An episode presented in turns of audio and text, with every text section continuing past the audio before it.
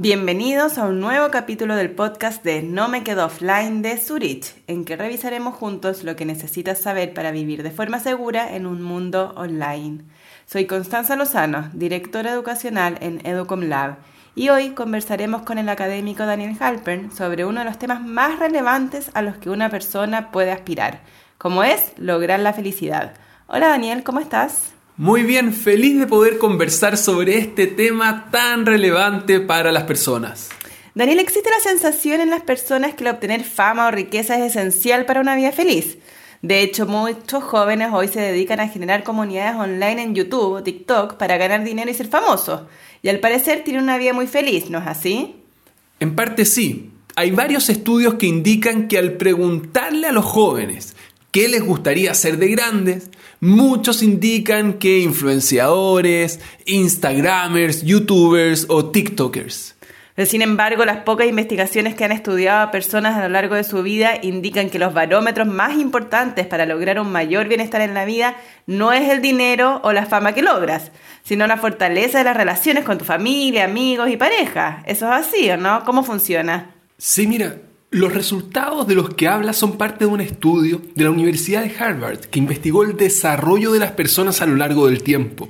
Comenzó en el año 1938 en la ciudad de Boston, en Estados Unidos, y desde ese año ha examinado de cerca la vida de más de 700 personas que fueron escogidas al azar, algunos pobres y otros muy ricos. Incluso estuvo John Kennedy, que fue presidente de los Estados Unidos. Lo increíble es que algunos tuvieron carreras profesionales impresionantes y otros cayeron en adicciones o desarrollaron enfermedades mentales. De hecho, en uno de los últimos reportes, algunos seguían vivos con más de 90 años.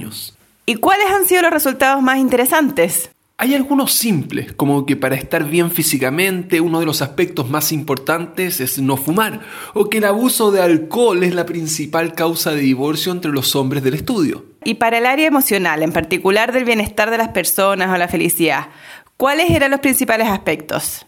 Uno de los descubrimientos centrales del estudio fue que las relaciones sociales y con sus parejas determinaban en muchos casos el nivel de bienestar que alcanzaban las personas.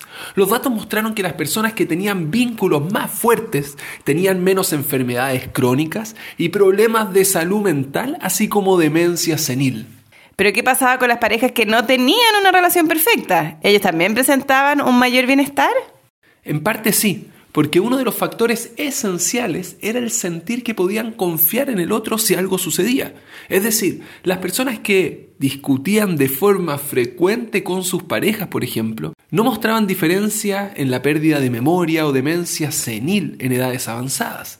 Pero aquellos que creían que si les pasaba algo su pareja iba a estar allí para apoyarlos, sí mostraban menor pérdida de memoria o demencia senil. ¿Y estos aspectos se encontraron también con relaciones más generales, como por ejemplo amigos o compañeros? Sí, las personas, por ejemplo, que se jubilaban o cambiaban de trabajo y buscaban seguir en una relación con esas personas o intentaban relacionarse con nuevos amigos, se mostraban más sanos y felices que los que invertían menos esfuerzo en mantener sus círculos sociales una vez que dejaban de trabajar. Entonces podríamos concluir que una persona puede tener una carrera exitosa, dinero y buena salud física, pero sin relaciones amorosas y de apoyo no sería feliz? Sí, pero además de ello el estudio muestra que las personas que logran desarrollar vínculos con los demás y ponen su foco en conectarse con otras personas, logran una mejor salud y alcanzan también una mayor satisfacción personal. Es decir, el conectarse con los demás genera un círculo virtuoso que favorece los otros aspectos de la vida también. Interesante. Y llevándolo a nuestra temática, que es el cuidado y la educación que debemos tener en el mundo digital. ¿Crees tú que la tecnología podría afectar de forma positiva o negativa el relacionarse con los demás? Es una pregunta muy buena y la respuesta requiere tiempo para responderse. ¿Te parece si lo dejamos para un próximo capítulo? Y de esa forma podemos centrarnos bien en el rol de la tecnología para generar mejores relaciones. Excelente. Muchas gracias Daniel y a cada uno y una de ustedes por habernos sintonizado. Y ya saben, quedan invitadísimos a revisar en www.zurich.cl